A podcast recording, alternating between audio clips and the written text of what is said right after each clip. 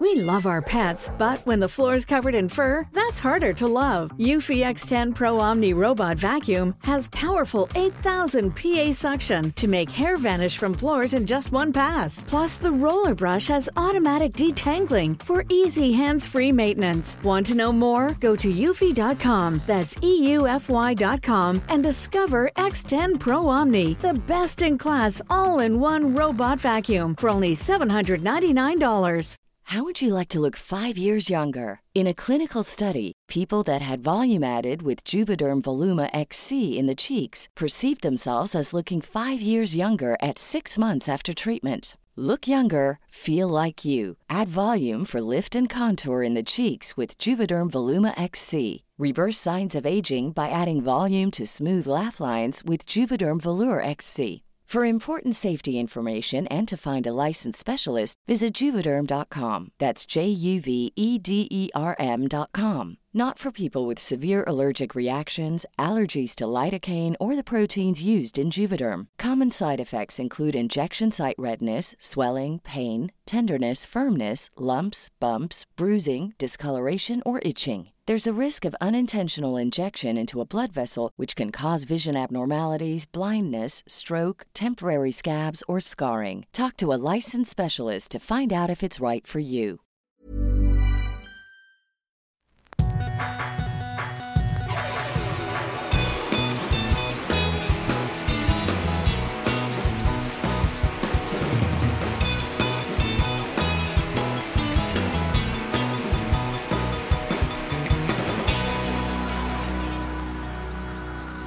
Bienvenidos a Dos Nombres Comunes, episodio 260. Venía de regreso del aeropuerto en la mañana. Había ido a dejar a, a mi mamá y a Hugo. Hugo. Y de repente se empezó a acumular tráfico, lo cual no es tan raro yendo del aeropuerto hacia Monterrey En la mañana. en la mañana. Esto no era tan temprano, entonces me sorprendió un poco. Y luego vi que había un policía del tránsito de Guadalupe que se había parado en el carril de la izquierda, o sea, el carril rápido. Se había parado ahí y se empezó a, a detener el tráfico. Yo pensé que a lo mejor era un accidente. Pero luego vi que todos los carros estaban parados y enfrente pues no había carros y luego vi el policía fuera de su carro tratando de atrapar a un perro. Ok. No sé si ese tránsito circulaba y vio a ese perro o si alguien había reportado que hay un perro que anda suelto en Constitución y que deberían de hacer algo antes de que se atropelle el perro. ¿Tú crees que si yo fuera ese perro, o sea, yo siendo un ser humano, de que hay un humano cruzando Constitución como loco? Vayan, ayúdenlo, que no lo atropellen. Ajá. ¿Cuál sería el protocolo ahí? Es que no, no entiendo la pregunta. Me estoy imaginando entonces un- en un mundo de perros. Es como Planet of No, the Apes no, no, no, no. En, un, en este mundo hay un perro. con capacidad de contactar a autoridades. No. en este mundo, Ajá. bueno, en, en lo que sucedió hoy en la mañana, Sí. hay un perro Ajá. que está dándole vueltas o cruzando los carriles de Constitución. Sí. Los eh, conductores están haciendo esfuerzo por no pegarle, entonces reportan Ajá. al perro, a, a la, a la policía o a protección civil o a protección de animales o cualquiera que sea la Sí. dependencia que cuida la vida de los animales y van para salvar el perro. O sea, lo agarran y lo salvan, su vida preciada, Sí. ¿ok? Lo llevan a una, supongo que una perrera, eh, buscan a su dueño, suponiendo que encuentran al dueño, Mm, suponiendo que tiene un dueño. suponiendo que tiene un dueño y que lo encuentran. Sí. Le, le dan a- al, per- al- al perro como que un palmarazo en su, en su columna y, ay, Firulais. Bueno, pues ah, eh, cuidado la próxima. Y, y, ay, que héroe. ¿No? El policía que lo Sí, echó y sí. estaba haciendo todo lo posible. Paró el tráfico Sí. de Constitución, ahora pico, para agarrar al perro y que salga ileso. Y qué bueno. Sí. El problema es no que lo voltees de que los conductores sean perros. Ok, así lo no. entendí. Nada más Ajá. quita a ese, a ese ser canino Ajá. y sustitúyelo con un ser humano. Ah, ya, ya. ya, Ok, ok. ¿Qué pasaría con ese ser humano? Ya te entendí. O sea, no sería de que ayúdenlo, pobrecito, está. Sería de que "Oh, hay un pinche loco Sí. Ya, que ya. está aquí poniéndonos a todos en peligro. Policía, tráelo para que lo metas al bote, lo metas a un manicomio, porque seguramente está trastornado. Sí, bueno, e- es. El policía, no lo trataría con. Con, Con pinzas. Con delicadeza. Ok. Sería tlaquearlo. No, en, pues quién en sabe. una de sí. esas hasta golpearlo con la macana. No, quién sabe. Lo suben a la granadera. No sé si se siguen usando las granaderas. Llevo mucho sin ver granaderas. Yo también, fíjate, que lo dices. eh, pero lo suben a la patrulla y lo llevan a. Al bote. a la delegación. Pues para y, y lo han de tratar mal. O sea, lo han de tratar como, pues, como un trastornado, como un delirante ser humano. Entonces ahí es donde pongo yo, en la misma situación, el perro y el humano tiene más valor la vida canina. Sí, ya, ya entiendo. Yo me pensé que te había sido mucho más allá en tu fantasía. Eh, Es que no fantasía, es como- Bueno, tienes un punto en eso. Yo me sorprendí con mi propia reacción al ver el policía con mucha calma, con mucha postura. O sea, él No, pues es que imagínate todos los celulares arriba. le valía madres que estaba parando tráfico en, y por los que no viven en Monterrey, Constitución es, es una avenida grande y muy transitada Y rápida. y rápida. Entonces estaba ahí parando tráfico y logró captar el perro. Como que le iba hablando con el perro, el perro lo seguía y luego lo- lo- le daba cariños, sus palmadas en, en la, en la columna y luego ¿Por qué lo, no lo, por qué no lo- lo agarró en, la, en las patas para dirigirlo contra, a- digo, contra, a, a su carro, ¿no? Y luego ya, no sé, porque luego dejó pasar el tráfico y, y yo me fui, pero me, me pegó, no sé por qué razón, me pegó, e- esa escena me pegó. Antes de ida al aeropuerto, veníamos escuchando las noticias. Yo no veníamos platicando el carro. Eh, yo puse, tengo una, un podcast que es, son noticias de Suecia, que cada dos, tres horas tienen un nuevo así, de, son 10 minutos. Y lo puse y era pura miseria. Pura noticia así, miseria que llegó un momento donde sabes que lo voy a pagar porque ya no quiero escuchar más. Por eso yo no leo el periódico. Sí, es, es, es algo que yo también considero como uno de los factores principales. ¿Por qué no me da hueva informarme de repente porque me informo de, pura miseria? Entonces ya apagué eso y seguíamos en silencio hacia el aeropuerto.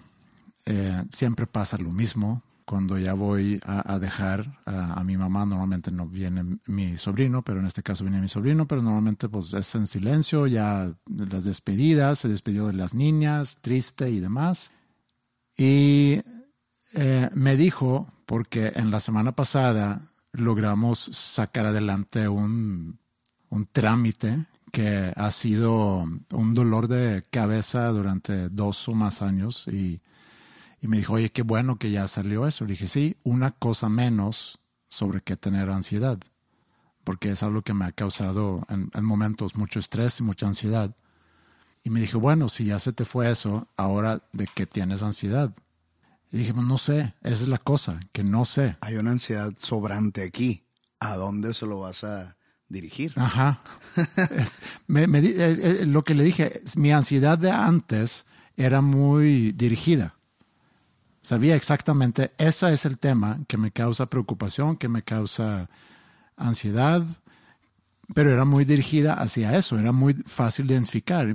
Y, y me dice, bueno, y entonces, si no hay nada que identificas ahorita, eso es bueno. Digo, ¿en qué sentido es bueno? Porque seguramente ya no es nada. No, porque esa ansiedad se queda sin su receptor. ¿Sí? ¿A qué lo atribuyes? No, la ansiedad sigue, pero antes tenías como que esos pendientes o esos problemas. Entonces la ansiedad se dividía entre esos, ponle tú, cinco problemas que tienes en tu vida. Sí. Entonces la ansiedad está dividida en cinco. Resuelves uno y pues está un 20% de ansiedad como que en el aire. Ajá. sí. Entonces se empieza a estacionar en los otros, en, los- en las partes restantes. Entonces tu ansiedad por cada parte restante se hace mayor. Ajá. Es muy raro porque cumplí años hace ya casi dos semanas, no había tenido ningún problema con el hecho que iba a cumplir 50. Eh, iba a venir mi mamá, eh, mi sobrino, tuve festejos prácticamente una semana, tuve festejos casi todos los días. Lo disfruté mucho, pero luego ya regresamos, fuimos de vacaciones, regresamos, ahorita puedo regresar a vacaciones, hay algunas cosas puntuales que quiero mencionar de eso. Regresamos y he sentido un, no es un vacío, pero es un, algo que me inquieta y no sé, y estoy tratando de entenderlo, y apenas en la mañana lo pensé, que no sé si es una reacción post cumplir 50 años. Y entonces ahorita pensar en que la próxima vez que cumplo grande, voy a cumplir 60. Ok.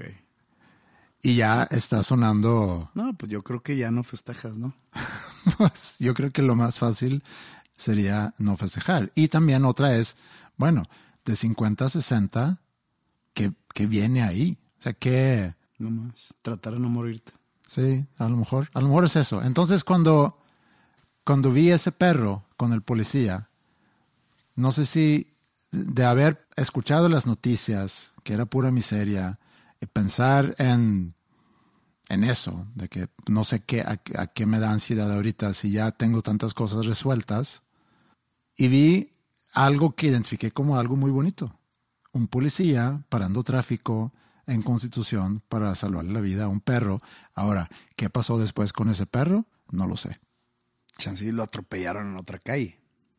Como cuando, sin, sin ánimo de comparar vidas, una vida humana con una vida perruna, que hice la comparación hace unos minutos, pero esto no es chistoso, pero la historia en sí ya removidos de tantos años de que sucedió, pues digo, sigue sin sonar chistoso, pero ya lo puedes ver con un poquito de humor. Ok, con otros ojos. Con otros ojos. Uh -huh.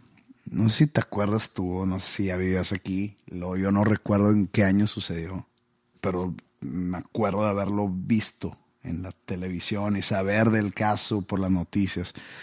Había un, una persona de origen regiomontano que estaba encarcelado en Estados Unidos, uh -huh. apellidado Aldape. No recuerdo su nombre. Ok. Me suena, pero. Que lo agarraron allá, en eh, supongo que en Texas, por esta, haber estado involucrado en la muerte de un policía Ajá. americano. Sí, sí, sí, sí. Y pues estuvo un buen rato en la cárcel esperando sentencia, esperando su juicio. Sí, ya me y que si lo encontraban culpable, pues era la pena de muerte, porque estabas en Texas, ¿no? En Texas hay pena de muerte para ciertos eh, delitos. Y después de no sé cuántos años lo encuentran inocente, pero después de 12 años, algo así, ¿no? Uh -huh. Entonces regresa a México y regresa como un tipo de héroe. Una víctima. Una víctima, pero muy heroificada. Ok. Empezó a ir a todos los noticieros. Incluso creo que, no recuerdo si TV Azteca o, o Televisa, le dieron un papel en, en una telenovela. Uh -huh. Y todo esto en días, porque luego se murió en un accidente automovilístico, mm. como un mes después de que lo encontraron este, inocente. inocente. Y te digo, no es chistoso el asunto. No. O sea, no da risa, no es de risa, porque es un accidente pues muy trágico. Pero ya después de que esto sucedió hace 20 años, no sé cuánto, pues ya lo, le puedes agarrar un poquito de humor, decir que pues qué ironía, ¿no? Sí. Entonces imagínate que el perro lo hayan salvado y que el policía lo hayan incluso atropellado, tratando de salvar a un perro y para que luego lo soltaran. Y que se atropelle. Y lo atropellaban en Miguel Alemán. A lo mejor pasó eso.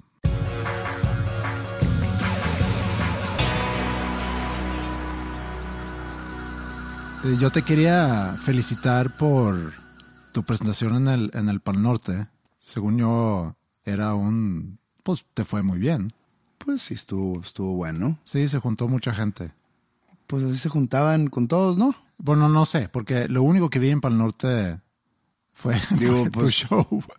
Entonces no tengo punto de hay, comparación. hay, hay, tanta, tanta, tanta gente que va. No, sí, hay mucha gente. Que pues supongo que hay mucha a gente. todos los artistas los dieron Sí, miles y miles pero lo, lo platicamos, eh, creo que en, las, en la misma semana que era Pal Norte, que hab- habías tú comentado que era en un escenario un poco fuera de los escenarios Sí, que eh, estaba. principales.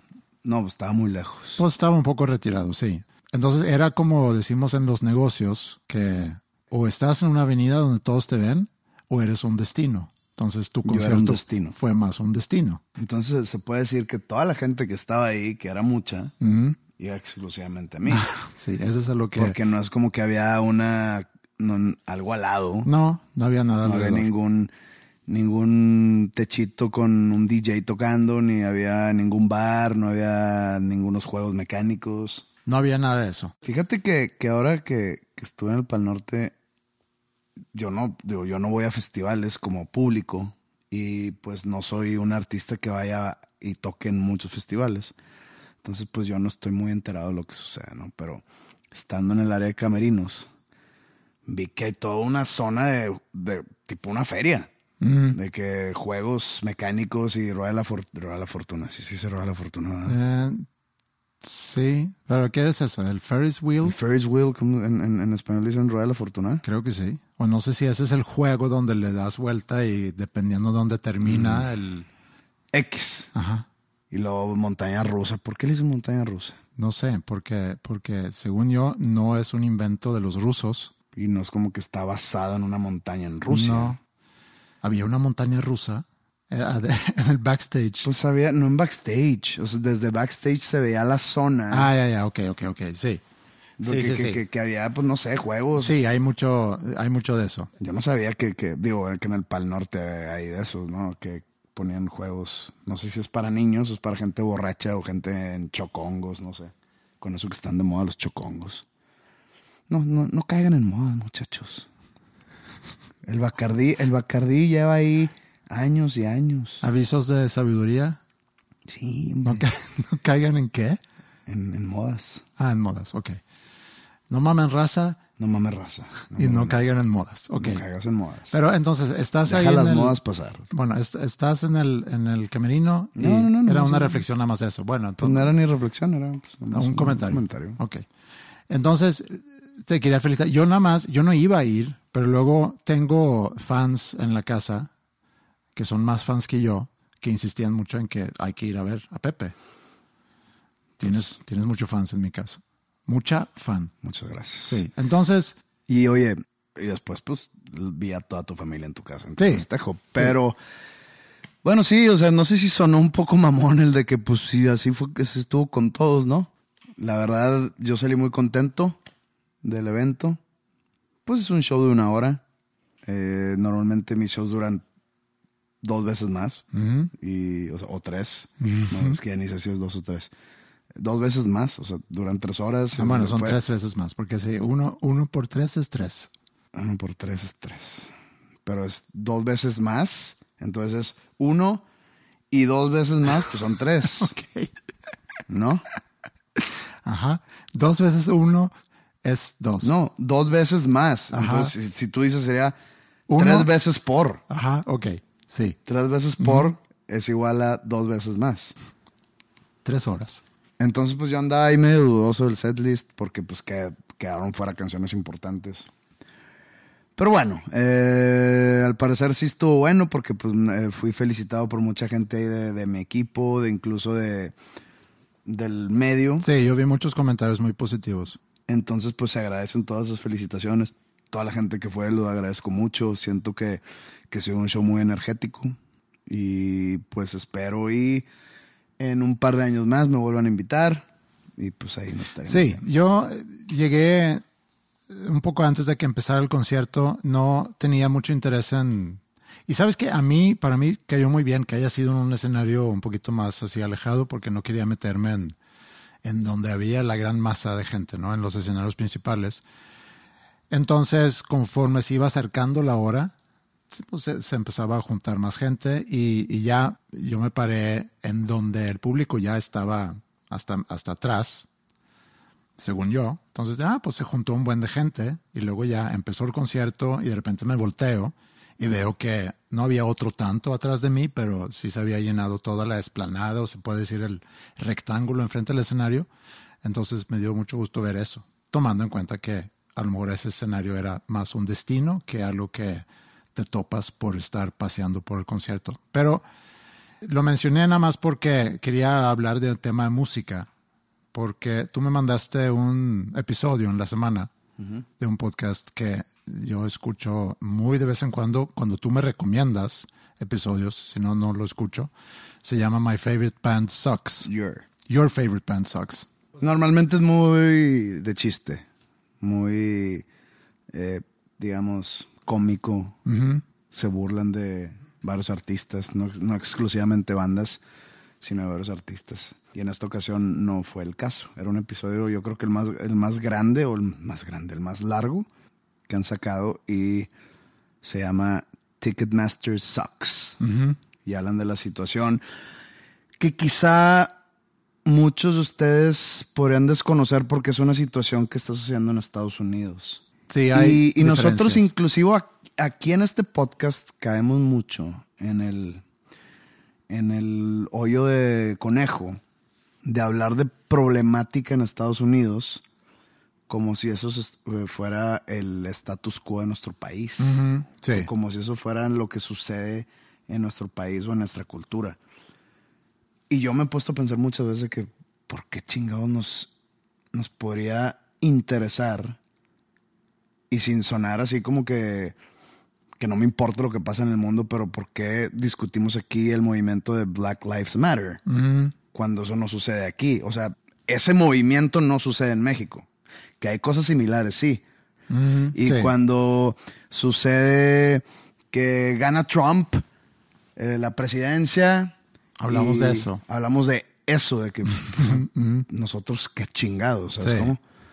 Y en este caso, lo que sucede en Ticketma- con Ticketmaster en Pero Estados perdón, Unidos- nada más, una, creo que una pequeña explicación quizá a eso es que uno, que Todo repercute aquí, estoy de acuerdo. sí, pero uno, por, porque seguimos, hace rato dijimos que no seguimos noticias, pero seguimos a través de redes sociales, a través de programas de tele y demás, seguimos sucesos internacionales.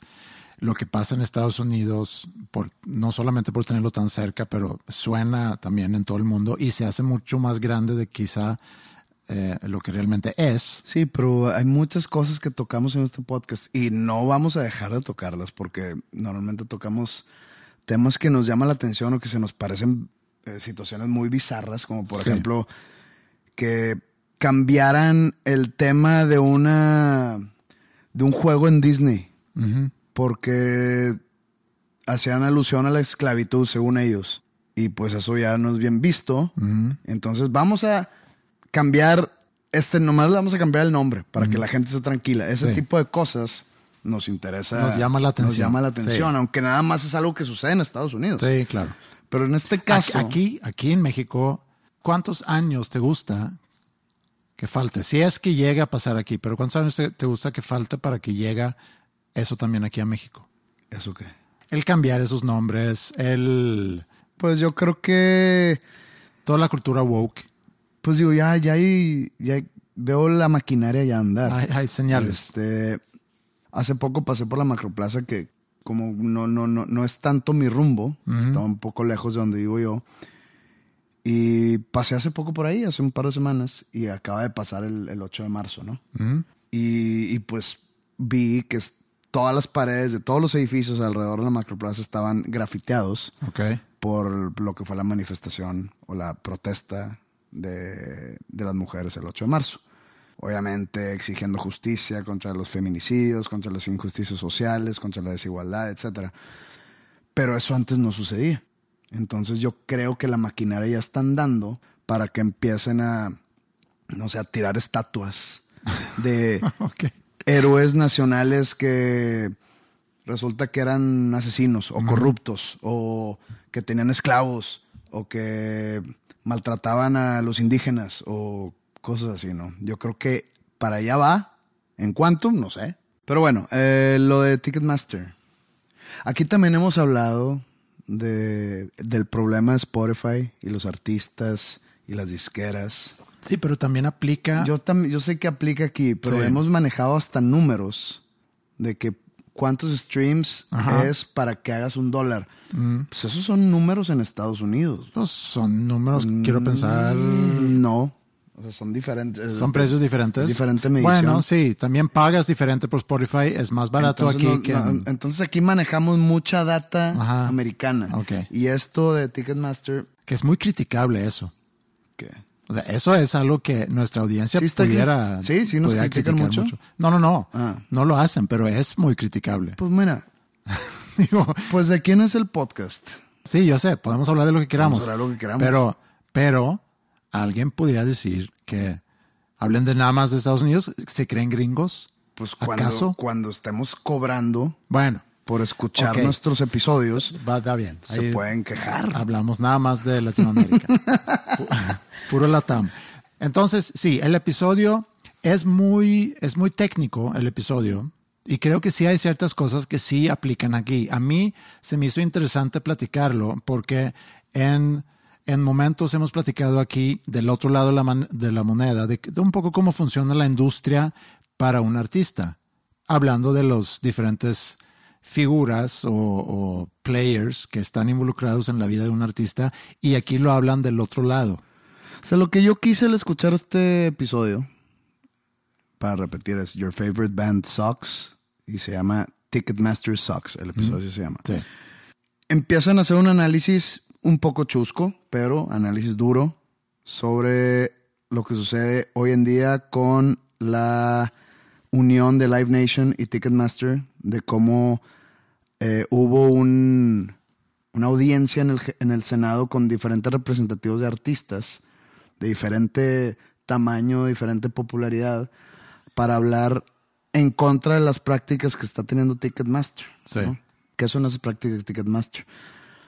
Los que está sucediendo ahorita es boletos muy caros, eh, monopolio, que, que la gran mayoría de los eventos son en venues o en foros que tienen convenio con Ticketmaster Mm, a través de Live a Nation. través de Live Que Nation. Live Nation ya compró, creo, Ticketmaster o hubo una... sí. Hubo una fusión. Ajá. Y Lo cual hace sentido porque Live Nation es organizador de conciertos y operador de muchos venues en Estados Unidos. Entonces, eh, los están tachando de monopolio porque, pues, si opera, si Live Nation tiene el 90% de los, de los eventos de música en vivo en Estados Unidos, o sea, en, en, en venues, digamos, de tamaño considerable, y eres socio de Ticketmaster o, est- o estás en la misma, o es la misma empresa que Ticketmaster, pues sí hay prácticas monopólicas, se, Sí. se puede, se puede decir. Pero lo que más le, el, el problema más reciente que con lo que se ha topado Ticketmaster es un fenómeno llamado dynamic pricing o precio dinámico, Sí. Que es como un tipo de subasta. Pues es un tipo de mercado totalmente libre, donde quien paga más obtiene. Sí, pero no es tan así porque si salieran todos los boletos a, a un precio definido desde el principio, ahí sí de que, oye, salieron 5 mil boletos VIP, 10 mil boletos son A, 15 mil boletos zona B, estos son los precios y mientras se van acabando, se van cerrando zonas, ahí es como Sí. dices tú, pero acá es... Ah, mucha gente quiere venir a este concierto. Sí. Hay un algoritmo que se da cuenta de la demanda que hay por los boletos de cierto artista o de cierto evento, que se van haciendo mucho más caros los boletos. Sí. Entonces de repente tú quieres ir a ver a Taylor Swift y te cuesta un boleto 6 mil dólares. Sí. Dices ah, cabrón, ir a ver un concierto de dos horas cuesta 6 mil dólares. ¿Qué, qué- qué- qué está pasando? O sea, no hay manera. Y cuando sale todo eso de dynamic pricing, eh, yo fui víctima de eso cuando fui a ver a Bruce Springsteen, porque se le hizo todo un, un rollo a Bruce Springsteen, porque Sí. él siempre ha sido muy defensor de la clase trabajadora, entonces la clase trabajadora pues no le sobra el dinero como para ir a conciertos, entonces pues él siempre mantuvo los boletos de, su- de sus conciertos este, muy accesibles, pero ahora con esto de dynamic pricing que Bruce Springsteen fue el que y él salió de su boca que él cerró con Ticketmaster y que fueran así sus conciertos o la venta de sus boletos que fueran así porque quizás sea la última gira que hace. Entonces dice, pues necesitamos sacar buena lana. Sí. Eh, Quizá no él, pero para los eh, para Sí, Street. Band, hace cuenta. Para su banda y para los staff y para qué sé yo. Y los fans de Bruce Springsteen quedaron muy molestos. Sí. Porque deja tú que escuché ese podcast, escuché escucho de repente un podcast de fans de Bruce Springsteen y, y es una queja que Sí. no para con esta Sí, yo también he, he leído de eso. Pero a lo mejor nada más para contextualizarlo un poco y, y explicar un poco cómo funciona, creo que queda muy claro cómo funciona cuando, bueno, quizá no queda muy claro porque de repente veo lo que hemos también comentado aquí muchas veces, de, de que por qué no vienes a tocar en tal lugar. Ajá, no, a eso, antes de que continúes, eh, yo quería terminar esto que, esta explicación diciendo, mientras lo escuchaba, está diciendo, ah, con madre, voy- va- se lo va a mandar a Andreas, vamos a usar esto como base para hablar de esta situación, pero en México. Ajá, sí. cómo, cómo es ser el artista y cómo es manejar este, la asistencia a tus conciertos, la venta de boletos a tus conciertos. Se puede manejar también qué es o cómo se va ese dinero, cómo se reparte después del show, cuánto se queda el artista, cómo están las comisiones, Sí. dónde se va el dinero de vengado, pues el tipo de, de varios modelos de negocio que hay, depende del artista. Muchas cosas depende del artista, entre comillas, pero es depende del manager. Sí. El, ma- el artista decide, entre comillas, pero muchas veces el artista no, no, no sabe. Sí, y en Estados Unidos creo que hay también más configuraciones de estos arreglos que se puede hacer Sí, debe haber más. Sí, Eh, porque lo común aquí en México es el precio fijo. Tal artista cuesta tanto. Creo que es depende de cada quien o depende del tipo de artista. Pero bueno, Pero regresamos a eso. Bueno, termina tú. Yo quería, no, o sea, de- nada más quiero poner un poco en contexto porque hemos platicado antes de cómo funciona cuando un artista se vende, tiene su oficina de booking, que lo que hace es buscar promotores. Y aquí está la diferencia entre México y Estados Unidos. En México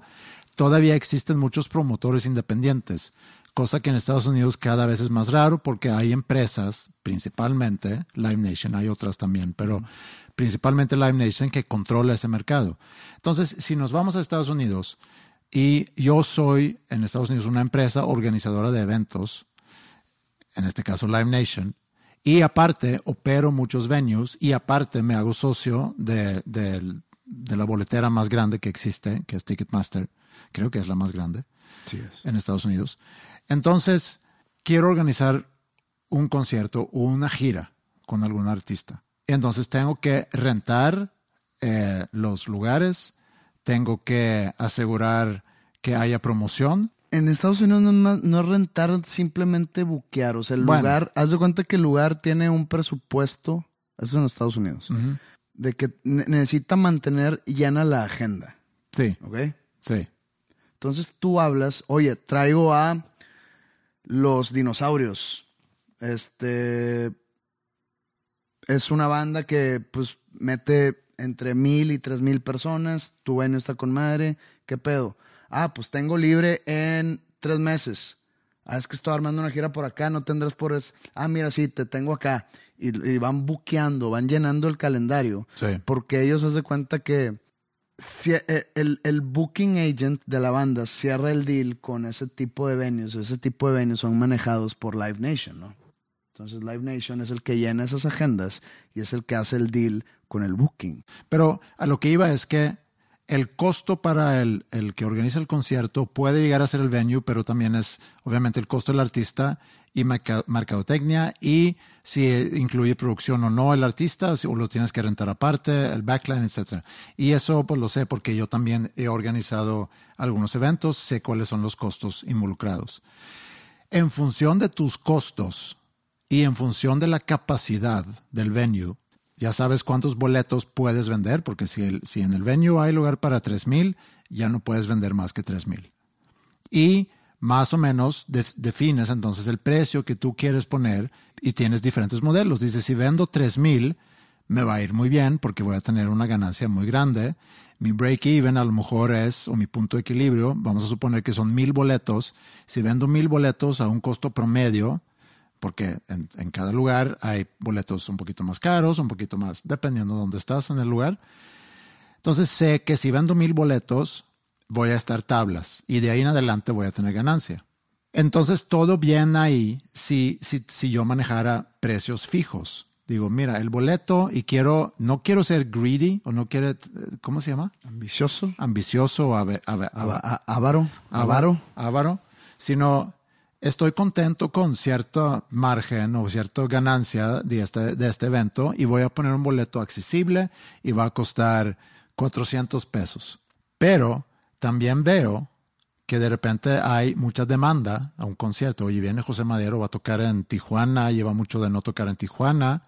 Digo, si lo queremos traducir a México, yo suelto los boletos a entre 500 y 1000 pesos, por decir un número, pero luego veo que luego, luego hay mucha demanda.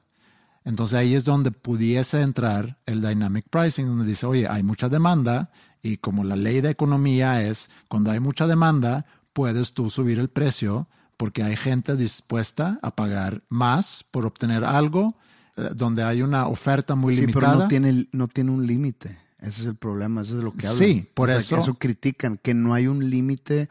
Haz de cuenta que no dicen, el precio más alto va a ser de 900 dólares. No, no hay, no hay límite. No, no hay límite. Y eso eh, beneficia mucho a la gente que tiene mucha lana. Entonces, sí hay gente entonces que está dispuesta de pagar 5 mil dólares. Pero el problema es, vale eso. O sea, mi show.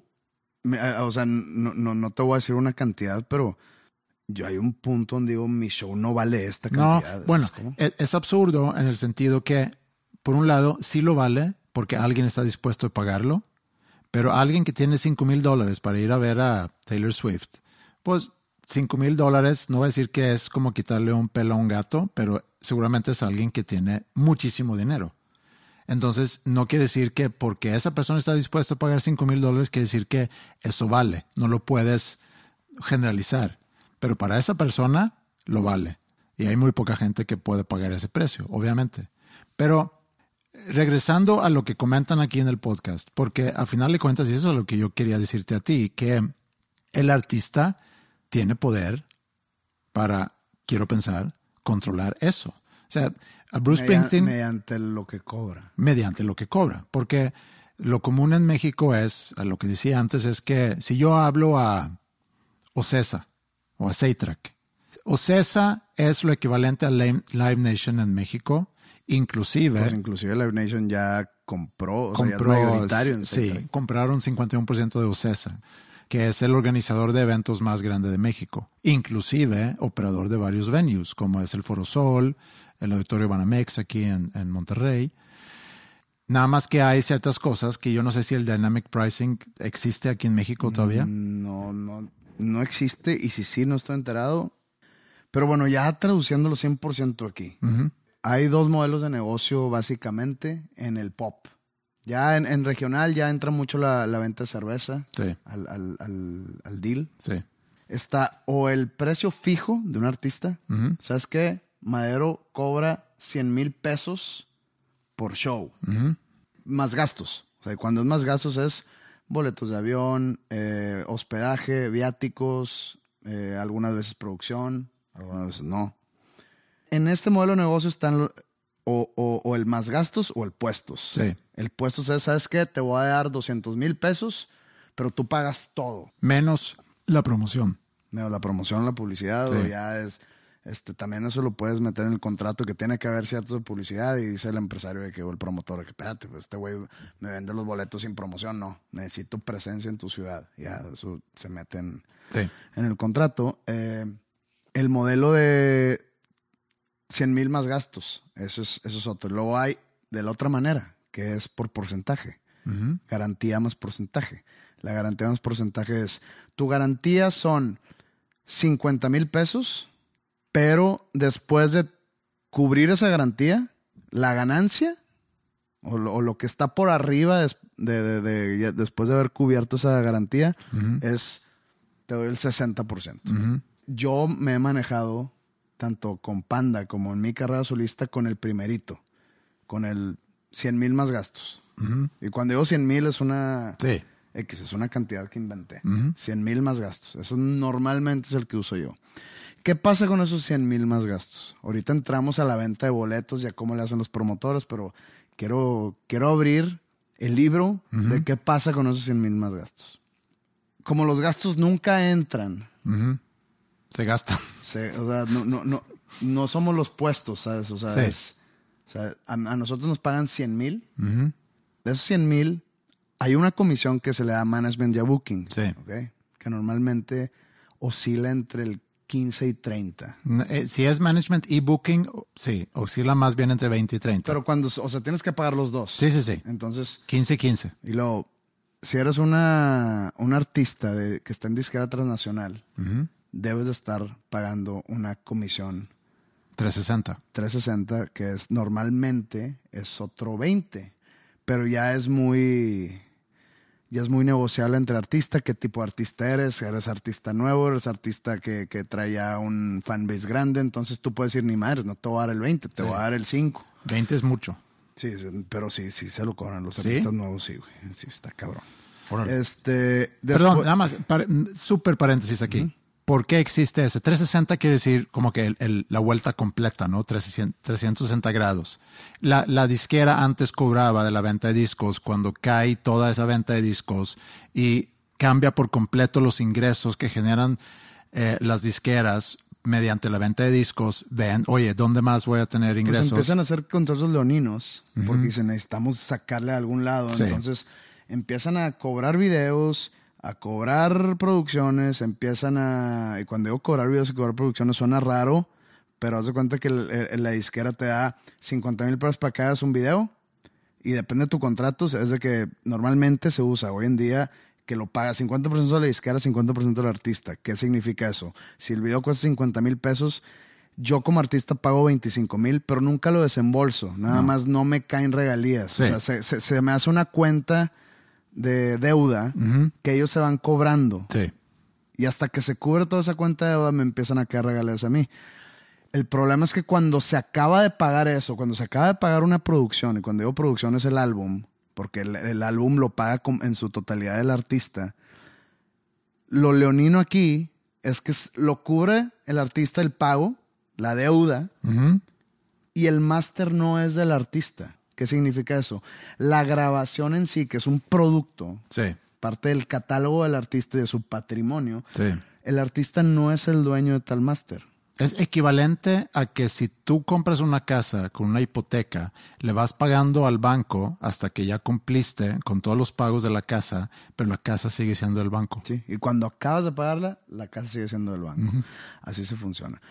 Eh, la- las disqueras cuando cae, empiezan a caer las ventas físicas, empiezan a entrar en un, en un modo de supervivencia y empiezan a hacer estos eh, contratos 360 que le empiezan a quitar a los artistas ingresos, digo, le empiezan a quitar porcentaje de sus otros ingresos, que son los conciertos en vivo, el merchandise, incluso el publishing. Entonces te digo, si eres un artista nuevo, emergente, que apenas te van, a eh, te van a firmar por primera vez, si estás empezando tu carrera, te la vas a mega pelar, porque te están quitando de todos lados. Vienen la era del streaming, donde las disqueras dicen que las disqueras están aún mejor que en los noventas cuando estaba el boom de los CDs, que ahorita están más sanas. Y no han quitado sus contratos 360. Bueno, el, el ejemplo que yo usé del banco, eh, si hay alguien escuchando que trabaja en una disquera, seguramente van a decir que así no es. eh, Pero- está bien. Así no es, pero ahí te va dónde así no es. Después de 70 años, el máster es tuyo, güey.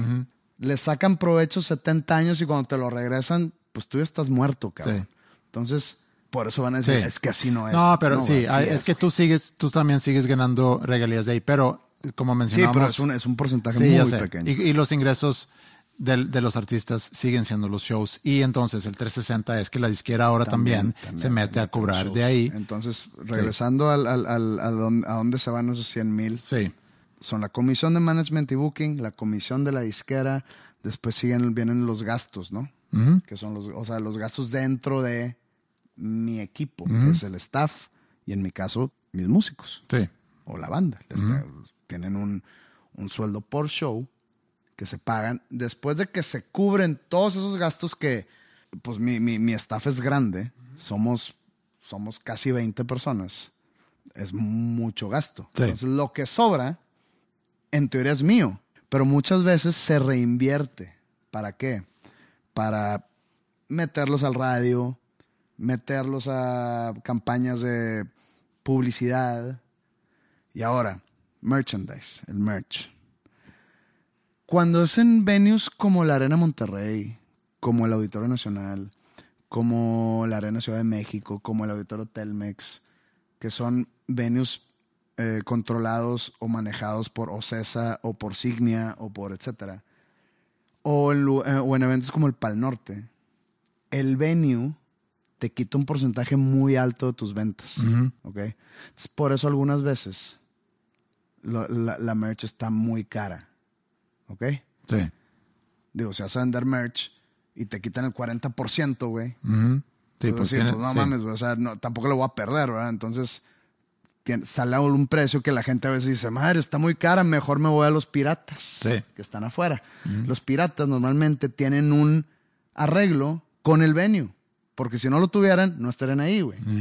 Entonces, pues la gente va y se gasta 150 pesos afuera en una camisa pirata y no la gasta adentro con una, con una mercancía oficial porque a veces está muy cara. Pues está muy cara. Ah, es que pinche madero se mama con los precios.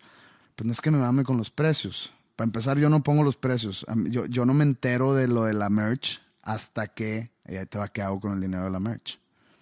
Se venden, normalmente cada, cada mes me reportan a mí la venta de merch.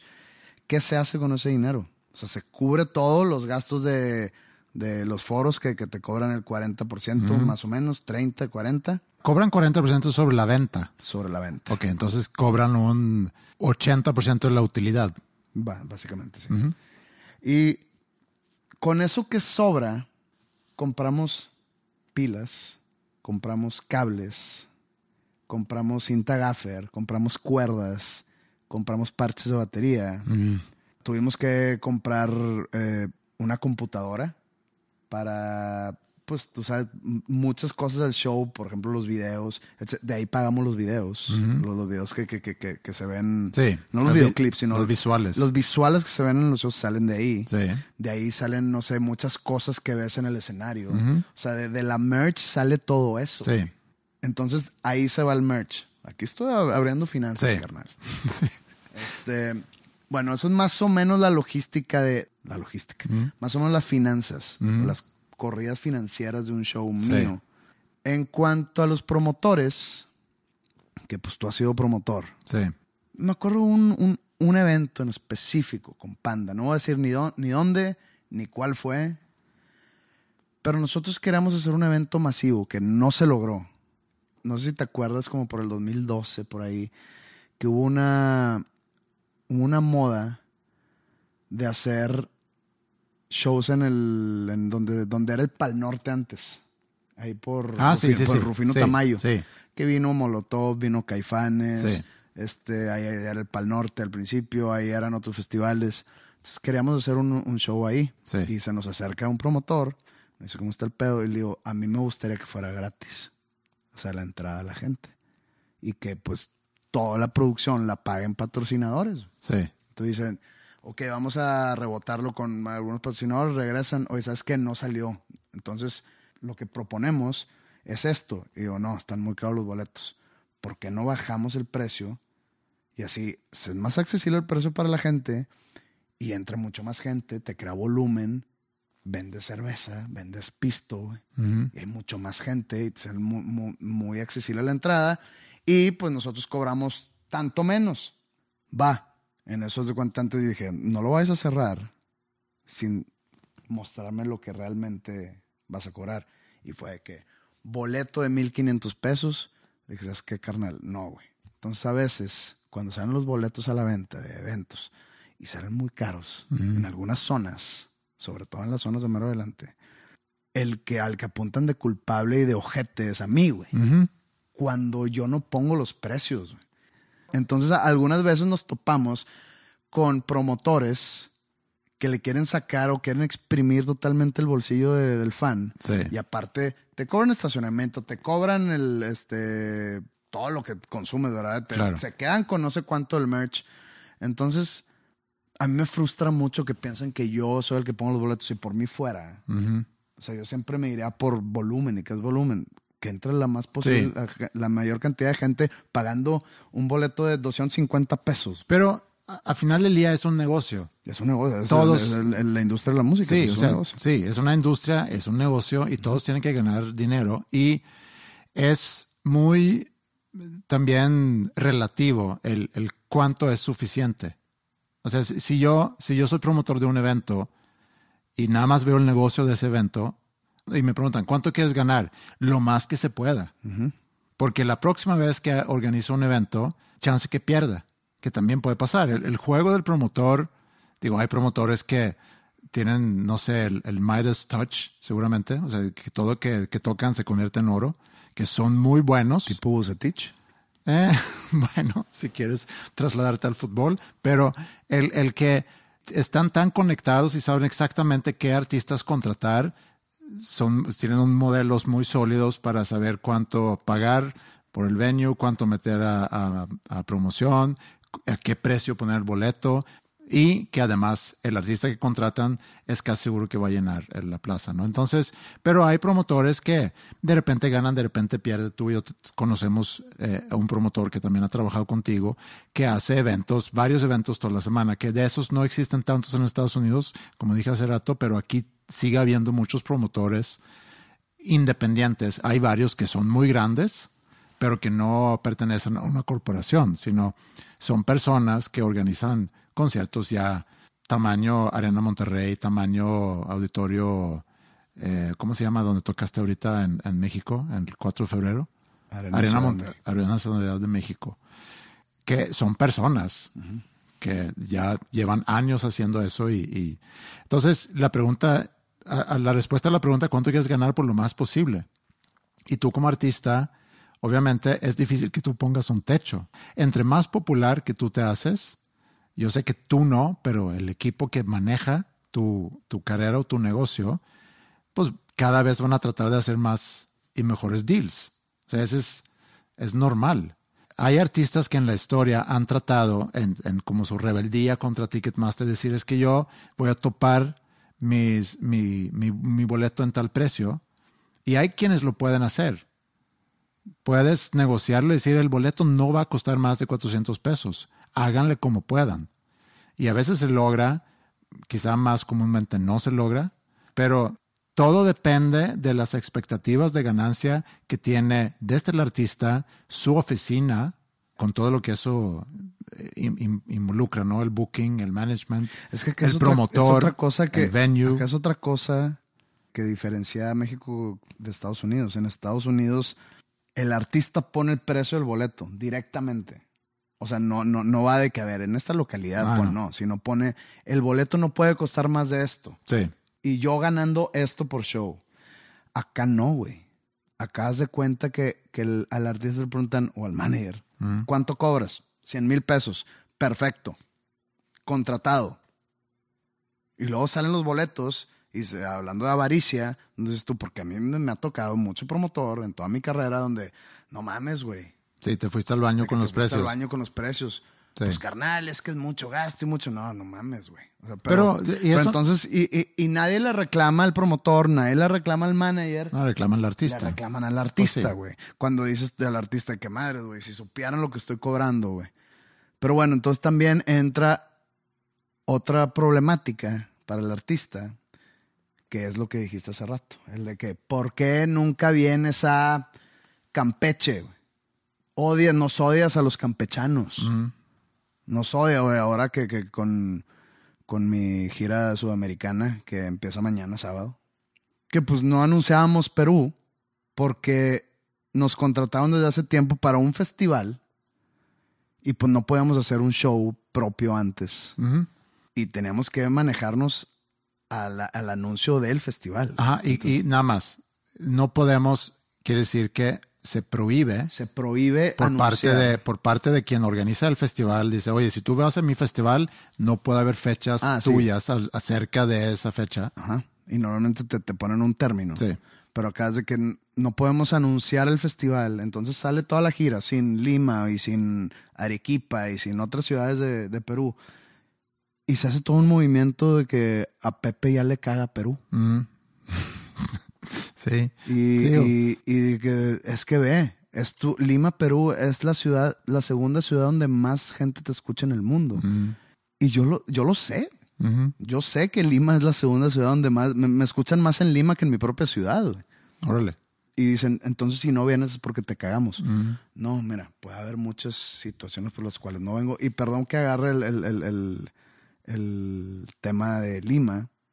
Si ustedes se van a la historia, pues Lima es de las principales ciudades, fue de las principales ciudades de Panda, incluso pues ahí hicimos un concierto de despedida. Ahora en mi carrera solista he ido creo que dos o tres veces a Lima. Y ahora ya voy cuatro veces. Y adelante vamos a ir a otro show propio seguramente. Pero te sigue cagando. No, no, no, no, no, no, no me caga Lima, al contrario. Eh, de hecho, la pasamos bien, cabrón, siempre que vamos a Perú. Pero puede haber muchas razones por las cuales no vamos a un lugar, en este caso Lima. Oye, esta es la razón real que te dije, que estábamos ya buqueados para un festival y no podíamos hacer un show propio en nuestra gira, entonces no podíamos anunciar. Otro, oye, chance no hay ningún promotor que se vente el tiro. Sí. Oye, es, mi, es la segunda ciudad donde más me escuchan. Sí, carnal, pero pues yo no creo en tu show y qué tal si el otro promotor también dice, no, yo, yo no quiero traer ese güey. Chance nadie nos quiere llevar. Sí. Otra, oye, puede haber un problema diplomático. Un problema de que, oye, no, este, eh, no están brindando visas de trabajo a los mexicanos. O sea, puede haber, nos ha tocado. güey. Sí. O sea, a mí, la última vez que íbamos a ir a Lima, a todo mi equipo, a todo mi staff y a todo mi. a todo mi, a toda mi banda. O sea, imagínate los de mi banda que les dan la visa, que van a tocar con José Madero, y a José Madero le niegan la visa. Ajá. Sí. ¿Qué se sube? No, hay, cero lógica. Sí. Entonces, a mí me negaron la visa. No sé por qué. Entonces tuvimos que cancelar. Ah, te caga Lima, te caga. No, güey. No me dieron negaron la visa, pues Sí. ¿qué hago? Sí. Entonces hay muchas. Ahora, lo de Campeche. Ay, nunca vienes a Campeche. Pues es que hay una razón detrás. A mí, a mí no me. O sea, no me cae a ningún lado, güey. No, y otra vez, es un negocio donde me quieren contratar. Ahí voy. Sí, pues Y voy- sí, y- digo, y- y- y- porque de eso vives. Y de eso vivo y voy con la sonrisa en la cara de Sí. que voy a tocar y voy a estar con madre el show. Oye, con madre que hace mucho que no va a Campeche, güey. Pero si no vamos a Campeche es porque nadie nos está tratando de contratar ahí. Probablemente no haya audiencia para mí en Campeche y no es culpa ni de Campeche ni mía. Sí. Y ni del promotor ni del management. Entonces sí está muy complejo esto. Pero el- el- regresando al, episodio, porque creo que nos desviamos un poco, porque no hablan realmente desde el punto de vista del artista en el episodio, sino hablan del otro lado, quien organiza, y en este caso Live Nation Ticketmaster, y también hablan sobre las comisiones que cobran Ticketmaster. O sea, si un boleto, precio lista, es 100 dólares, pues terminas pagando más o menos 130 dólares porque tienes que agregar el fee de, de, la- de boletos, nada Pues más. es que de, algún lugar tienen que ganar dinero Ticketmaster. Sí, sí, sí. El, el fee de servicio. Sí tienes toda la razón en decir que Ticketmaster tiene que ganar dinero. Estoy de acuerdo con eso. Pero la pregunta es si 30% es mucho o poco. No sé, hay mucha gente que dice que 30% sobre el precio en comisiones totales es, es mucho. A veces es hasta Es más. que ese 30% varía. no, sí. Ah, Puede no, ser no. 20, puede ser... Sí, es un tema complejo. Eh, algo que me llevé de ese podcast o ese episodio fue que a Ticketmaster, es más, a toda la industria de los conciertos le conviene que Ticketmaster sea el malo. Por eso no sale ningún, ni, ni- ni- ningún representante de Ticketmaster a defender. Les conviene que ellos sean los malos. ¿Por qué? Porque si el artista lo convierten en el malo, Ajá. Pues cae el negocio. adiós clien- adiós Sí. clientela. Si a los venues los convierten en el malo, pues hay gente que va a boicotear ese venue. Pero no puedes boicotear Ticketmaster. Si quieres ir a ver a tu artista favorito al venue que te gusta y es de Ticketmaster, Ni modo. no hay cómo, o sea, no hay cómo sacarle la vuelta. Sí. Entonces, por eso a todo mundo quiere que Ticketmaster siga, en, en la industria de los conciertos, que Ticketmaster siga siendo el villano. Sí. Pero, en gran resumen, después de haber escuchado este episodio, me quedé pensando que es que no es que el villano sea Ticketmaster, no es que el villano sea Live Nation. O sea, el villano es el capitalismo. Sí.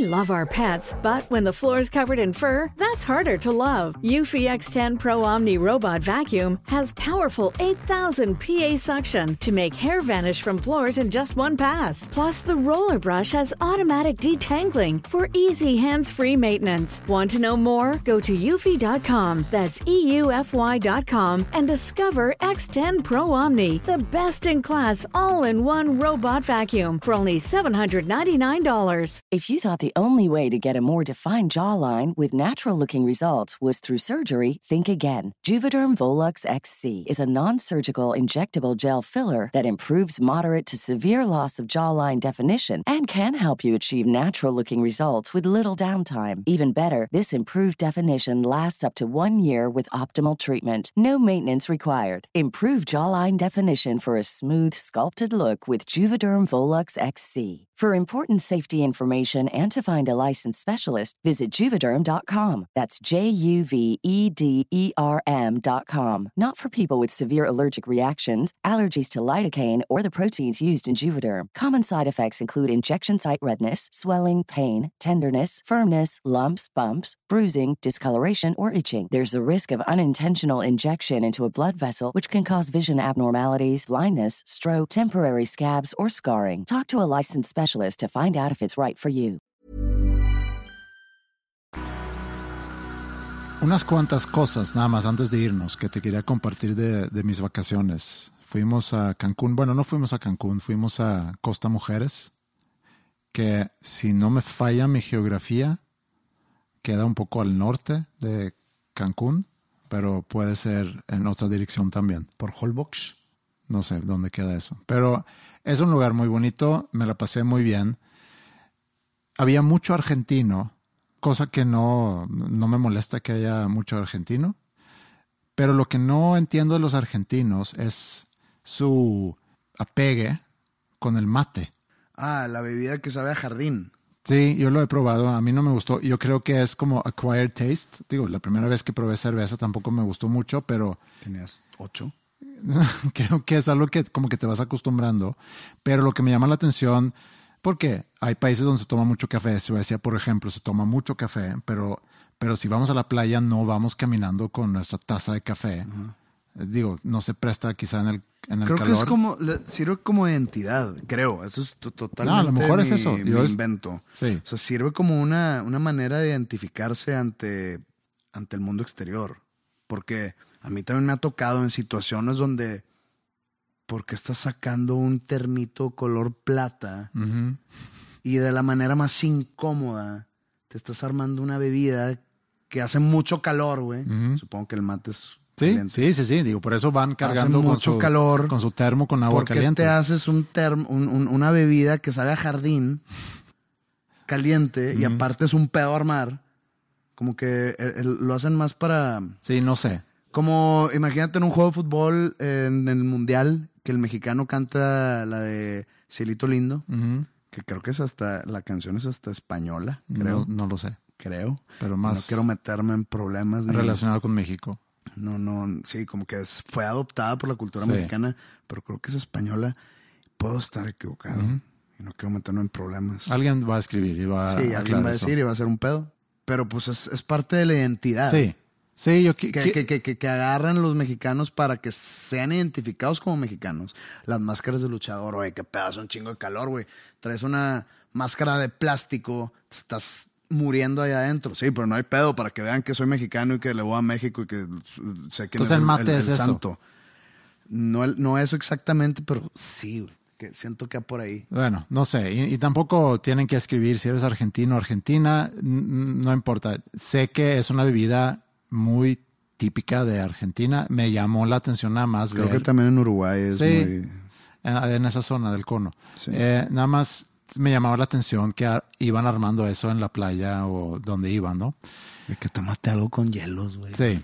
Un agua mineral, una cerveza. Otra cosa que me, me llamó mucho la atención, eh, una noche estuvimos cenando en un restaurante y de la mesa al lado, yo estaba como que medio dando la espalda a esa mesa, pero escucho a alguien sonándose la nariz, que se me hace de muy mal gusto hacerlo en, en una mesa. Eh, digo, si alguien lo hace en mi casa, o sea, en mi familia, yo, oye, ya ves, suénate la nariz en otro lugar. O sea, no se me hace algo que haces en, en, un, en un comedor. Mucho menos en un restaurante, porque en tu casa, pues a lo mejor te pudiera valer madre lo que piensan tus familiares de eso. Pero bueno, en un restaurante, pues se me hace de muy Pues poca sí. educación. Si te vale más lo que piensan tus familiares, imagínate la cantidad de madre que le podría valer lo que piensen no familiares. A esa mujer le valió super madres. Entonces empezó a sonarse la nariz. Sigue, sigue sonando. Otra vez. Y los que están en, en mi mesa, o sea, mi, mi familia, veo que dejan de hacer lo que están haciendo, dejan de platicar y, y se voltean a, a esa mesa. Y todos, de que, ¿qué onda con esa mujer? Me volteé muy rápido nada más y vi, y vi que tenía ya un, una, Una montañita. una mona- montañita de, de Kleenex en la mesa. Y me decían, es que, no, o sea, saca Kleenex tras Kleenex tras Kleenex para sonarse la nariz. Y cada vez que sonaba la nariz, se oía Burbujeo. ah, que salía, salía moco. Entonces yo digo, o sea, a lo mejor ya está, es- está saliendo su cerebro entero, que no dudo porque seguía sonando la nariz, que se me hizo muy raro. Y ya, nos fuimos, ella seguía sonándose la nariz. Yo no, o sea, eso es algo que, que era tan absurdo, tan surreal que no, no sé qué pasó con ella. Discriminas a la enfermedad. Discriminas la alergia. Mm, bueno, es que a lo mejor era alergia, pero puedes ir al baño. Entonces tenía una montañita en la mesa. O sea, si tienes alergia, quédate en tu casa porque no, vas a molestar. No, no, no. Ve al baño. Suénate la nariz. Pues aquí, ahí, nomás lo he dicho. No, yo, no, no. suénate. Es que suena muy desagradable. Pero pues así, como bajito. Sí, no. Estaba sonando la nariz con, con toda. ¿Les dijiste algo? No, y eso me, me, me molesté conmigo mismo después. Fíjate que fui a, fui a un concierto hace poquito. Y un con- cuando digo un concierto, me refiero a un concierto en un lugar chiquito, con unos amigos. Había una considerable cantidad de gente, unos 500 personas. Y nosotros estábamos muy alejados del, escenario, estábamos casi a mero atrás, ¿ok? O sea, no estábamos molestando a nadie, pero estábamos platicando. Y el cantante estaba diciendo algo sobre una canción, haciéndole como que una introducción. Y pues acá estábamos platicando. En ese momento yo no estaba platicando, pero mis dos amigos que estaban a mi izquierda y a mi derecha sí estaban platicando entre ellos y pues sí estaban manejando, digamos que un volumen un poquito más alto de lo que merecía la conversación. Y pues estás en un lugar con 500 personas, ¿verdad? Una chica delantito de mí se voltea y nos dice, oye, si quieren hablar, váyanse allá mero atrás. Y a mero atrás eh, estaba el bar, o sea, ya no había chance de ver. Váyanse allá mero atrás para... Y, y- y le dice un amigo, ah, chinga, ¿dónde están los, los, los anuncios de no hablar? Bien por ella. Bien por ella. O sea, ¿dónde están los anuncios de no hablar? Yo me quedé callado. Ajá. Se voltea yo de que, güey, muy mal de su parte. No, bien por ¿Por qué ella. no? Porque no estás en un lugar donde, o sea, una vez a mí me callaron, fui a, fui a visitar a mi hermano a- a- mientras vivía en Sydney. A la- en la Opera House fuimos a ver un concierto de las cuatro estaciones de Antonio Vivaldi. Y era un concierto, bueno, no sé si así se usa normalmente en la Opera House, pero era todo acústico, o sea, los instrumentos no están sí, microfoneados. microfoneados, sí. Entonces sonaba muy bajito. Y yo estaba chico, o sea, estaba chico, entre comillas, estaba hablando con mi hermano y me callaron. Y yo, ah, lo siento, una disculpa. Y ya me quedé callado por la naturaleza del evento. Sí, sí, sí. Acá no estábamos en un concierto de Antonio Vivaldi, güey, era un concierto de rock. Había 500 personas y nos callan. Ah, chinga. No, yo que sí. No, no, no, no, no, no, no, perdón. Si quieres ver un concierto eh, totalmente de Vivaldi. De, de- no, así quédate en tu casa y pon, eh, no sé, cómprate un, un DVD de un concierto en vivo, güey. Nadie te va a molestar. Si es un concierto con 500 personas, la gente va a estar o cantando, o hablando, o gritando, ¿no? Sí, Si pero a lo mejor, pero, pero también estás de acuerdo que la dinámica natural entre canción y canción, el cantante quiere Entonces, decir algo, mis- eh, el público se calla para, para No, poner No atención. necesariamente. Tú estás diciendo que en mis conciertos hay silencio total en momentos. Mm. No. O sea, no. Estás en, estás en un concierto de rock.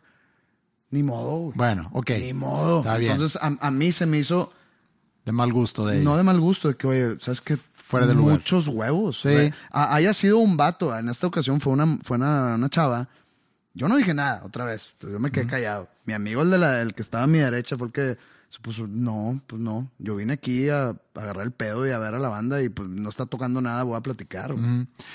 Pero yo sí debería haberle dicho algo a esta mujer que estaba sonándose la nariz. Muévete de lugar, No, no, no, no. muévete de mesa. No, no, no. Sí, ese se me hace. Sí, me arrepentí después, pero no le dije nada. No, pues Nada más o sea, vi el, la, no la creo- montaña creciendo, creciendo, Sí, creciendo de pues es que imagínate, digo, por, me voy a poner el abogado del diablo. Pobre señora, asumo que era una señora, dijiste que Una chava, sí, no sé qué edad tenía. Pobre chava, imagínate estar separando cada minuto al baño porque su majestad no puede soportar unos sonidos de, No, no, no. de nariz. No, es que no entienden. No era que lo hacía, o sea, era, era un, durante, durante cuatro minutos se estaba sonando la nariz. O sea, no era de que de repente sí, de repente no, sino, En su cabeza dijo, bueno, aquí me, me chingo este moco rápido para no molestar a nadie. Voy a oye, Ca- Capi, ¿me puede mover de mesa? Sí, me bueno. dejan". Igual, la chava esta pudo haber decidido meterse más hacia la gente para escuchar más lo que Sí, está diciendo el bueno. cantante. fui al gym también cuando estaba de vacaciones. Digo, no puedes nada más estar tragando y tomando, tienes que hacer algún tipo de movimiento también. Y había un buen gym en el hotel donde estábamos, entonces fuimos ahí a hacer ejercicio y estaba yo por acomodar una máquina eh, para hacer. Y yo nunca voy al gym porque hago ejercicio en mi casa, tengo algunas pesas en mi casa y, y quería entonces aprovechar la maquinaria, sobre todo para hacer piernas, que es algo difícil quizá hacerlo bien en casa. Entonces quería aprovechar, estaba acomodando eh, una máquina para poner pesas y veo que pues una chava que estaba un poco a unos cuantos metros de mí estaba haciendo algún tipo de ejercicio de pierna y me quedé mientras estaba yo sacando esa pesa que se cuelgan al lado de la máquina y como que me, me la quedé viendo y en eso se me cayó la pesa y sabes ese movimiento Estaba muy sugestivo el movimiento, dices tú. no, me refiero a mi movimiento de la pierna, pero tú te refieres al, al movimiento de ella. Ajá. Eh, pu- puede ser, puede ser que eso fue lo que, que me quedé viendo un segundo de más. O también puedo manejar la versión que quería ver cómo estaba haciendo el ejercicio para luego yo hacer lo mismo. Entonces, no, no creo que alguien te la crea, pero... ¿no? Pero existen esas opciones. ¿Sabes qué? Me gustó como tu movimiento, el ejercicio. ¿Lo puedes hacer tres veces más, por favor? Ay, pero señor, ¿por qué me está viendo por...? No, no, es que... ¿Por qué me está grabando? sí. Dámelo. Bueno, ese movimiento, mi movimiento, ya no hablando de su movimiento, mi movimiento era como Tratar que reflejo, amortiguar. tratando de, de amortiguarlo con el pie. En, en el último milisegundo, pues me doy cuenta que está cayendo, cayendo una pesa de 45 libras. Igual y no vale la pena que mi pie esté abajo. Entonces saco mi pie, pero cae sobre unos dedos y, y ya. Bien merecido. Sí, Por- regreso. Por mirón. Re- regreso luego ya al cuarto le digo, oye, se me cayó una pesa y, y platico lo que, lo que había pasado. Y me dice, sí, no, no hay señal más grande que Dios existe por lo que te pasó. Se puso celosa. No, nada más se rió mucho de que por pendejo. Ella no quiso aceptar mi versión de que es que yo quería ver No, no, no, yo no te lo voy a aceptar. Ok. Eh, el mismo día, o en la misma sesión del gym, que también me llamó la atención, estaba yo haciendo otro ejercicio ya de pierna y luego entre set y set me sentaba en, en otra máquina ahí para como que descansar y en la máquina al lado estaba una chava haciendo algún tipo de ejercicio. Y ya quería yo saber, no había traído ni celular ni nada, entonces no sabía la hora. Entonces le quise preguntar porque vi que ella tenía su celular en la mano. Entonces le dije, Do you have the time? O sea, ¿tienes la hora? Y me quedaba viendo, eh, ¿time? Yeah, do you have the time? Y apuntaba a, su- a su, a su celular. Y como que empezó a abrir su celular y, y luego ya señalaba yo a, a la- a mi muñeca, esa muñeca, ¿no? De que, do you have the time? Tienes la hora. Ajá. Y no entendía. Y ya cambié a español, de que tienes la hora. Watch, clock, time. Y me dijo, I don't understand. Y se me hizo muy raro que ya le había preguntado en inglés, ya le había preguntado en español. O sea, ella está en un país donde se habla español, pero no habla español. tampoco habla inglés, entonces no sé cómo se, se movía. Pues por probabilidad seguía el francés. Sí, pero hora Yeah. creo, creo que pudieras quizá adivinar. Bueno, luego ya vi que se cambió la pantalla y se puso con, con la hora. Entonces apunté a su celular, la hora, time. Y ya, ah, ok, ya entendió. Nada más me llamó la atención que, Ah, ahí. sí, Ah, no, no pasó nada. no, con ella no pasó nada. No estaba. Ni con la otra. No. no, no, no acabó en una velada. No, nada más me llamó mucho la atención de que cómo hay gente que se suena la nariz así tan abiertamente en un restaurante. Que hace movimientos sugestivos en el gimnasio. que anda en la playa con su mate, con su bebida caliente y que anda de turista sin hablar ni la lengua local ni inglés. Entonces, nada más. son- ¿Alguna otra queja sobre nuestro turismo? no, nada más eran observaciones de mis vacaciones recientes en Costa Espero que Mujer. esto llegue al estado de Quintana Roo y tomen cartas en el asunto.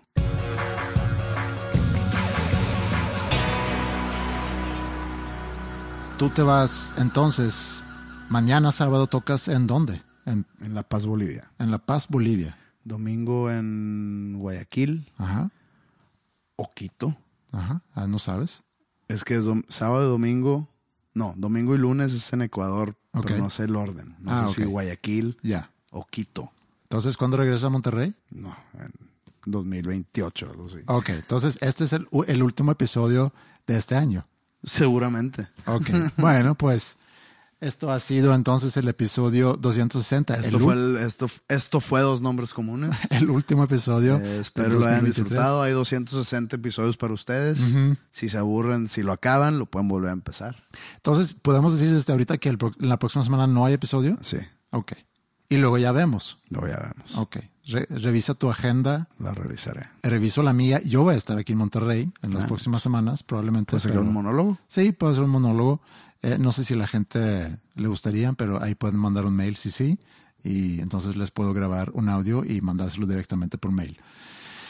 Y como siempre nos pueden seguir en redes. Eh, el correo es podcast.com. Un placer estar aquí nuevamente con ustedes. Un placer estar contigo. Y nos vemos cuando nos vemos. Sobres.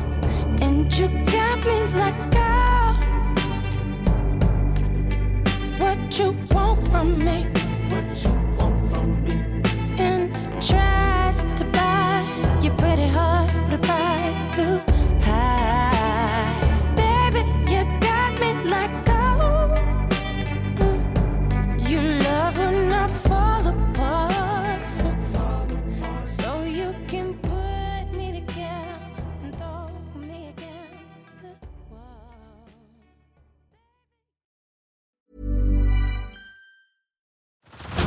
Head over to Hulu this March, where our new shows and movies will keep you streaming all month long.